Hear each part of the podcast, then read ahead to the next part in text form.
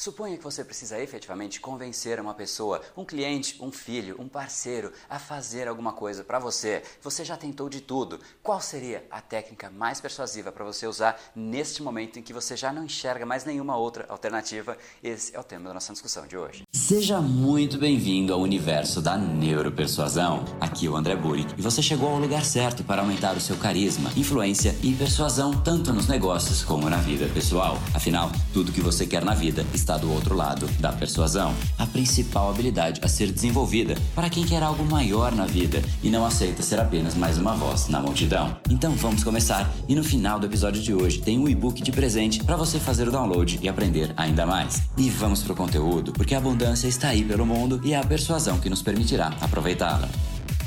Fala pessoal, André do Brain Power, Academia Cerebral e criador do método Neuropersuasão. E esse é mais um dos capítulos diários da série Neuropersuasão, para você aprender uma nova ferramenta, colocar em prática e se tornar uma pessoa muito mais impactante, muito mais influente. E hoje a gente vai falar sobre o processo persuasivo, quando você já passou por ele e não chegou no resultado que você esperava, mas você ainda assim precisa de fato, seja daquela venda, seja daquele convencimento, de repente você precisa que o seu filho faça aquilo, você precisa que o seu cliente compre aquilo, afinal a sua meta de repente está em risco. Como é que você faz quando você já tentou de tudo? Tudo. Qual é a técnica que talvez seja a que mais mobiliza o cérebro humano? Antes de mais nada, vamos lembrar o que é o nosso cérebro. O nosso cérebro é um ente biológico. Ele está ali para te fazer sobreviver e tudo que envolve de alguma maneira algum certo risco que possa sim prejudicar a nossa existência, o nosso dia a dia, possa trazer algum tipo de dano para a gente, é algo que recebe muita atenção do nosso cérebro. Ele sempre estará muito mais atento a isso do que a toda e qualquer outra coisa. Então a dor versus até o prazer, ela é sempre muito muito mais forte. Existem vários experimentos que mostram como a dor de perder alguma coisa, mesmo que seja em quantidade equivalente a um ganho,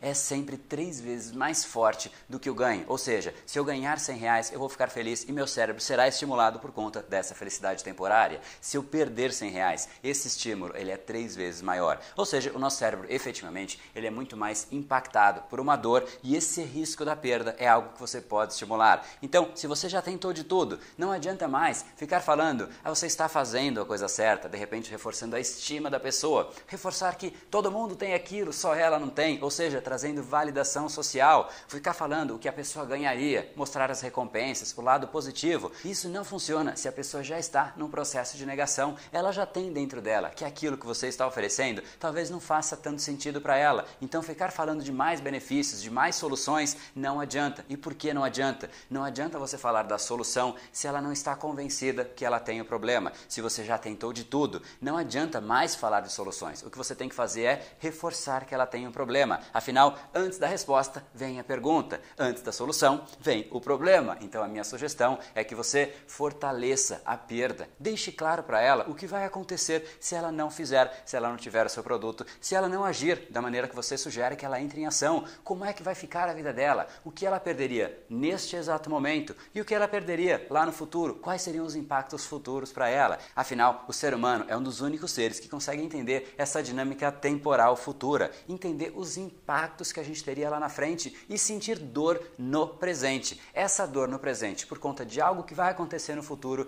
é característico do ser humano e você consegue explorar isso. Então, se você já tentou de tudo, talvez a única saída, talvez a única saída com eficiência que você ainda pode tentar é deixar claro para a pessoa o que vai acontecer se ela não fizer, quais seriam os pontos que ela perderia? Como é que a vida dela deixaria de ser melhor? Como é que ela realmente vai se sentir lá na frente por não ter feito o que é importante para ela? Isso é muito mais efetivo do que você ficar tentando falar de soluções. E se você já tentou, já fez todo o processo, muito provavelmente, é o que eu te falei, ela ainda não está convencida que ela tem um problema. Então, a sua missão é deixar claro para ela que ela tem sim um problema, que mesmo que não seja no presente, ele vai chegar logo no futuro. Então, chega de falar de valor incrível, de contraste, validação social, todos os outros gatilhos. O fundamental aqui para você é voltar para os fundamentos e semear sim um problema. E se ela realmente não tem aquele problema, nem no presente e nem no futuro, aí a sugestão é que você interrompa o processo, porque você está tentando vender alguma coisa ou convencer alguma coisa para uma pessoa que realmente não precisa do que você está falando.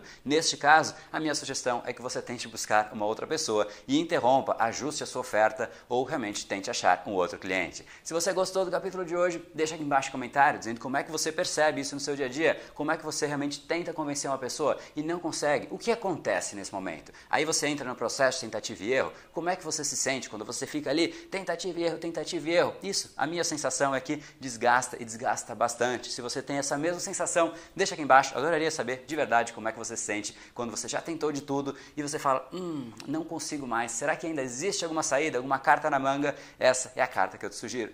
E esse foi o episódio de hoje. Como falamos no começo, a abundância está aí pelo mundo. Se não está em você como você gostaria, é porque falta o imã para atraí-la. Portanto, não perca mais tempo e venha conhecer a persuasão mais profunda de todas, a neuropersuasão. Conheça agora mais técnicas baixando seu e-book gratuito em neuropersuasão.com.br/podcast. E não perca a próxima semana da persuasão. Será uma semana de aulas cobrindo em profundidade o método neuropersuasão, que envolve neurociência, neuroeconomia economia, programação neurolinguística, para você efetivamente ter todas as ferramentas e levar a sua influência e os seus resultados para um outro patamar. Se inscreva em neuropersuasão.com.br/semana. E para acompanhar toda a ação, não deixe de seguir o Brain Power nas outras redes sociais. Os links estão todos na descrição deste episódio. Nos encontramos novamente no próximo episódio e até lá, você já sabe, eu estou aguardando ansiosamente a sua opinião sobre este podcast nos comentários do iTunes. Até mais e lembre-se, tudo que você quer está do outro lado da persuasão. Um oferecimento de Brain Power, a sua academia cerebral. No brain, no gain.